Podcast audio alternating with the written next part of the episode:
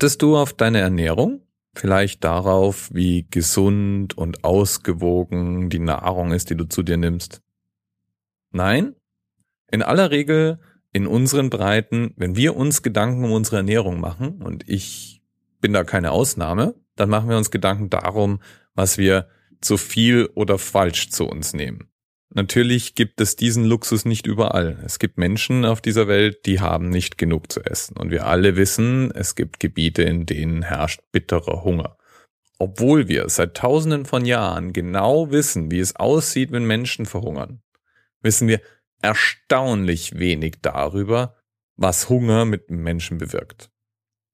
Und praktisch alles, was wir an gesicherten wissenschaftlichen Erkenntnissen zu dem Thema haben, lässt sich auf ein Experiment in den 40er Jahren in den USA zurückführen. Das Minnesota Starvation Experiment. Und darum geht's heute. Doch vielleicht erstmal zurück zu der Frage, was meinen wir eigentlich, wenn wir von Verhungern sprechen? Ganz generell wissen die meisten Menschen in unserem Breiten, wie die Mechanik rund um die Ernährung funktioniert. Wir brauchen einen gewissen Mix an Nährstoffen, die wir zu uns nehmen. Und diese Nährstoffe haben einen Brennwert und wir verbrauchen Energie mit unseren täglichen Aktivitäten und wir nehmen Energie zu uns durch diese Nährstoffe. Wenn wir mehr zu uns nehmen, als wir verbrauchen, nehmen wir zu. Wenn wir weniger zu uns nehmen, als wir verbrauchen, nehmen wir ab. Was nehmen wir da eigentlich zu und ab? Bei uns, die meisten Menschen nehmen ihre Fettreserven zu oder ab. Wenn ich also weniger esse, dann baut mein Körper Fett ab. Als Ergebnis werde ich dünner. Was passiert aber, sobald alle Fettreserven aufgebraucht sind? Das ist auch ganz einfach. Dann fängt der Körper an, Einsparungen vorzunehmen. Einsparungen bei nicht essentiellen Körperbestandteilen, wie zum Beispiel Muskelgewebe. Je leichter wir werden, desto weniger Muskeln brauchen wir, dann kann man sowieso Muskelmasse einsparen und irgendwann ist es dann auch so, dass immer mehr Muskel abgebaut wird, um Energie zu gewinnen. Es mag jetzt creepy klingen, aber ein Stück weit ist es so, als würden wir uns mehr oder weniger selbst verdauen zur Energiegewinnung. Das heißt, wenn man Menschen auf eine sehr, sehr niedrige Diät setzt, und wartet, bis alle Reserven verbraucht sind, fangen sie an, ihre eigene Substanz abzubauen. Als Ergebnis wird der Mensch immer schwächer. Menschen, die kurz vorm Verhungern stehen, können sich manchmal gar nicht mehr richtig aufrecht halten, Arme heben, all diese Dinge, weil keine Muskeln mehr dafür da sind. Gleichzeitig wird man anfällig für ganz bestimmte Verletzungen, die vermieden werden, wenn man über einen trainierten Muskelkörper verfügt, der bestimmte Stöße oder plötzliche Bewegungen äh, abfedert und kontrollierbar macht. Nun ist es so, dass Hungersnöte schon immer existiert haben, seit es die Menschheit gibt. Es ist außerdem so, dass Menschen sich gegenseitig verhungern ließen als Strafe, als Folter, als Ergebnis von Kriegen. Und das ist auch heute noch so. Im Zweiten Weltkrieg war Hunger in Europa.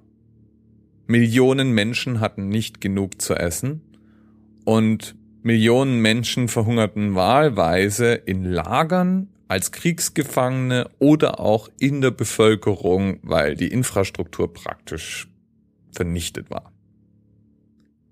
Die Experten der damaligen Zeit hatten aber ein Problem. Obwohl wir Jahrtausende Erfahrung darin hatten, wie denn es aussieht, wenn Menschen verhungern, wusste man kaum etwas über die körperlichen und psychischen Folgen von Hunger oder Verhungern. Und man wusste vor allen Dingen nicht, wie man damit umzugehen hat, wenn man einen nahezu verhungerten Menschen antrifft und ihm helfen will. Es ist tatsächlich so, dass ab einem gewissen Stadium des Verhungerns der Magen aufhört richtig zu funktionieren, das Immunsystem zusammenbricht, bestimmte Krankheitsbilder auftauchen, wie Pilzinfektionen, bakterielle Infektionen, die normalerweise bei gesunden Menschen eben nicht zum Tragen kommen. Und all diese Effekte müssen behandelt werden, will man einen Menschen retten, der kurz vorm Verhungern ist.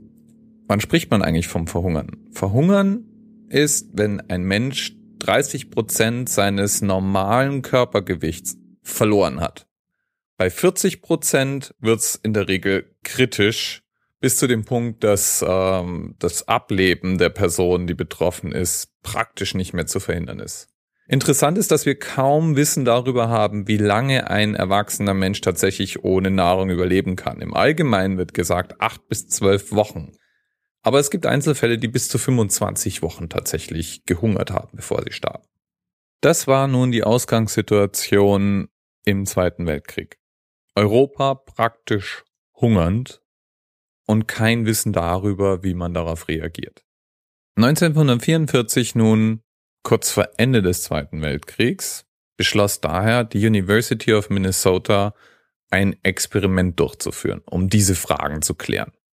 Die Idee, eine nennenswerte Anzahl erwachsener gesunder Menschen für ein Jahr durch verschiedene Phasen der Ernährung zu führen, dabei zu dokumentieren, wie die Entwicklung in der Zeit ist und systematisch zu erforschen, wie sich der Körper und die Psyche verändert unter extremen Ernährungsbedingungen. Es waren 36 Freiwillige, die damals an diesem Experiment teilnahmen. Zunächst starteten sie mit einer Standard-Diät mit 3200 Kalorien täglich, um die Baseline zu erfassen. Dann 24 Wochen hungern. Mit zwei Mahlzeiten pro Tag, insgesamt 1560 Kalorien pro Tag.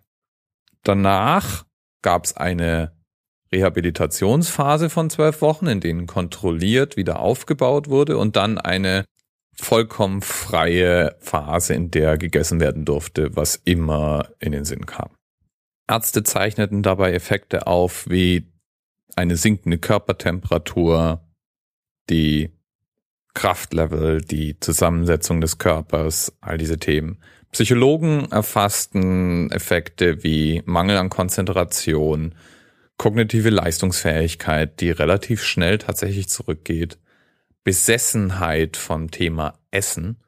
Menschen, die hungern, können an kaum etwas anderes denken und setzt man sie entsprechenden Triggern aus, sind sie auch nicht mehr in der Lage, einen anderen Gedanken zu verfolgen als den an Nahrung. Motivation leidet, bestimmte Wahrnehmungen brechen ein. Beispielsweise wird der Magen kleiner und wenn er klein genug ist, können Menschen nicht mehr feststellen, ob sie hungern oder Durst haben.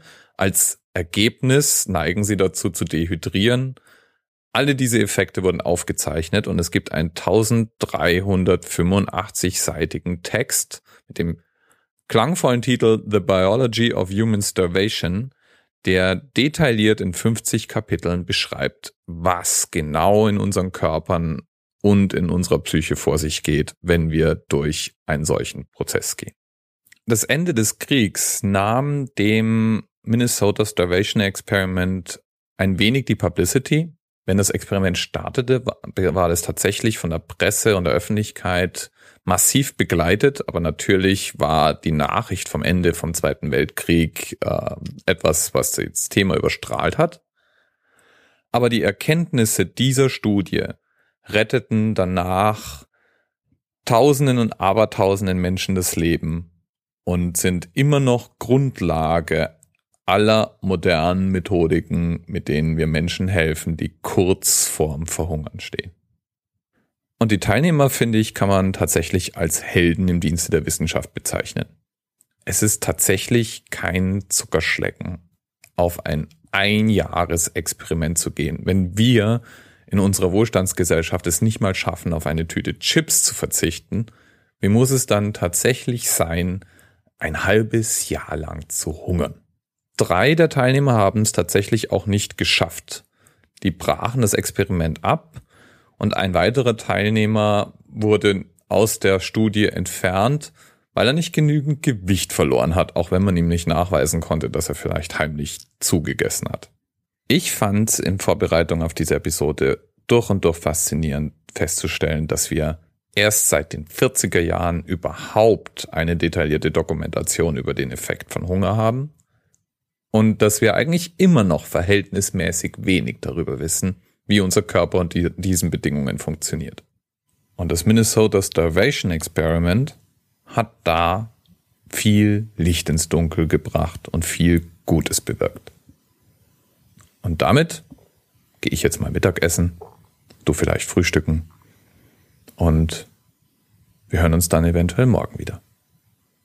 Bis bald.